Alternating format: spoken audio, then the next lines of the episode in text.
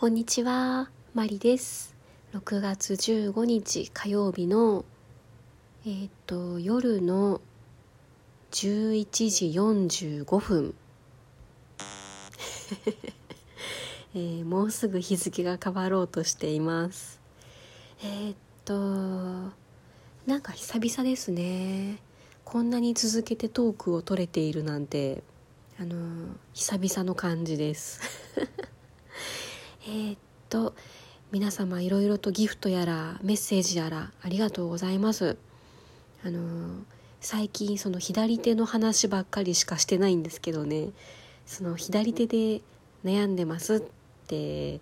トークで喋ると左手について意見をくださる方がいらっしゃる。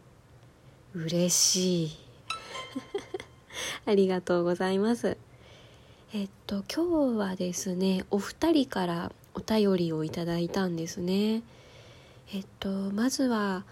えっとなんて言ったらわかるかな、えー3回連続でメッセージをくださっている方って言ったらもう わかると思うんですけどあの毎回毎回トークを出すたんびにメッセージくださってありがとうございます。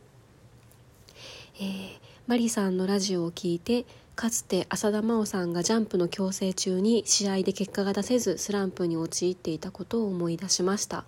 さらなる高みを目指すためには、えー乗り越えるしかないですよね。右手の脱力は私も言われたことがあります。肘の位置は注意されなかったけど弓をつかむ力はひよこを持つようにふんわりとと言われました。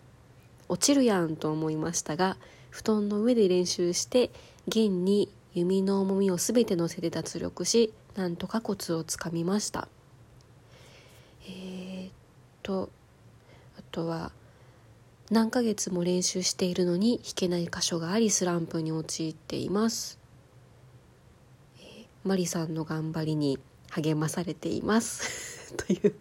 ことで、えーちょっと一部省略したんですが、えーありがとうございます。いやあの嬉しいんですけど浅田真央さんと比べたらあかんです。浅田真央さんと比べたら あのファンからクレームが来ます。いやでも真央ちゃんも苦しんでましたよね。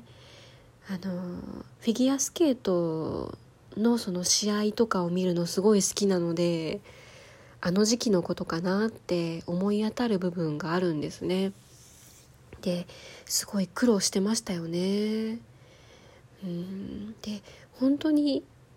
試合を見るたんびにいろいろその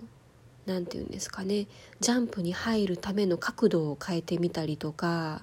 その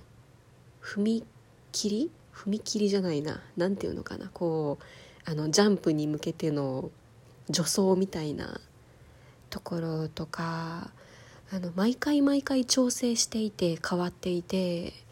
試行錯誤されてるんだなって思いながら見てた記憶があるんですね。うーん。いやでもあのおっしゃる通りですよね。さらなる高みを目指すためには乗り越えるしかないですよね。っていうことでもうこれね本当に今ねまさに思ってることを代弁してくださってありがとうございます。結局はやるやれるまで頑張るか諦めるしかないんですよね。でその諦めるにはそのバイオリンという楽器そもそも諦めるっていう人もいればその弾き方その双方を諦めるっていう方法もあると思うんですけどもうとにかくそれは捨ててチャレンジしないっていうのか、うん、できるようになるまでこのメッセージくださった方みたいに何ヶ月も何ヶ月もひたすら頑張り続けるっていうことですよね。で、まあ、諦めるのって簡単だと思うんですよね。やめたって言ってもう元の弾き方に戻しちゃえばそれで終わりなんですけどね。ただそうするとそのせっかく進めたセカンドポジションサードポジションとかその辺がやっぱりうまく弾けないと思うんですよね。うんでまだ本当にスタートラインに立ったところでそのどの角度が自分に合ってるかとかが全然まだ見えていないのでとりあえずいろいろ試してみながらそのちょうどいい位置っていうのを探していけたらいいのかなと思っています。あのこんなしょうもないトークで このメッセージくださった方の支えになっているのであれば嬉しいなと思います。これからもよろしくお願いします。とえっとあともう一方あの何度かねいろいろアドバイスをくださっている方からまたメッセージをいただきました。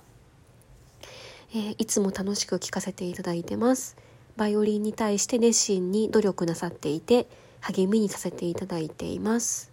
左手と右手の課題は常に姿を変えて現れてくるのでこれまでになかった新しい課題が現れると私はステージが上がったんだなと思っています、えー、お悩みの左手ですがネックを親指で完全に下から支える持ち方を私もさっきやってみたら大きなビブラートがかけやすい。えー、そもそも第7ポジション？第7で合ってんのかな？ポジションぐらいだと私も親指はかなり下に来ている、えー、フラジオも素早く発音できるということでした、えー、でもサードポジションまでの A 線を引くと左手の手のひらの真ん中のくぼみがネックから離れ気味になり左手首が曲がりすぎてしまいました、えー、また親指にネックの重みが少しかかるのでオケの曲など長い曲を弾く時には辛いかなと思いました、えー、手の大きさは個人差があるので違うと思いますがこんな感想を持ちました。ということであの私が拙い説明をしているのを実際にやってくださったそうなんですよね。いや分かってくださってありがとうございます。えー、でもやっぱり長短あるってことですよね。うん。そのセカンドポジションサードポジションまでだと確かにそんなにこう親指をネックの下に持っていく必要はないはずなのでその私はちょっと無理な角度で弾いていたんじゃないかなっていうのもここ数日の練習で思ってるんですね。うんなので、ま、本当にまだ分かんないんですよ。言ってまだ4日目え合ってる？土日月火でまだ4日しか練習していないので何がどうとかまだ偉そうに言えるほど全然習得できてないんですけど まあでもあのなんとなくつかめてみつかめてきたことがあるんですよね。あの、私その昨日までの3日間っていうのは親指にしか意識がいってなかったんですよね。その明確に位置が変わったのが左手の親指でそれをネックの真下に持ってくるかネックの左側に持ってくるかっていうそのでまあどこまで左側に持っていくかっていうことで左手の親指にばっかり意識をしてたんですね。で今日試してみたのがですねまずしっかりと顎でバイオリン本体を支える。もちろんその手を離した状態で、えー、顎で完全に支える。これは元からできてたんですね。でまあ顎で支えてみてでその今課題になっている左手の親指をネックの左側にそのまま親指だけ乗っけてみたんですね。でなんということでしょう。なんということでしょうって言うまでもなくいやあの普通に考えたら分かりますよね。バイオリンを顎で挟んで構えた時点でバイオリンはその何て言うんだろう。左側の少し体の斜め前って言ったら通じますかね。あの要は真横ではなくてその斜め下を向いた状態で構えてるんですよね。でそこから左手の親指でネックの左側を押さえると何が起こるかというとまさにバイオリンが落ちそうになる。まあもちろん落ちないようにあの手は添えてたんですけどね。でそこで私気づいたんですよ。この親指左の親指は押すわけではないいやあの何を今更って感じですよね まああの押すわけではないっていうのは当然分かってたんですけどその力を入れる指ではないということが今日分かったんですよ。もう本当に添えるだけでいいんだと。で左手の親指をネックの横に添えてこう何て言うんですかねどっちかというと人差し指の付け根というかねその人差し指のネックに当たる方でちょっと支える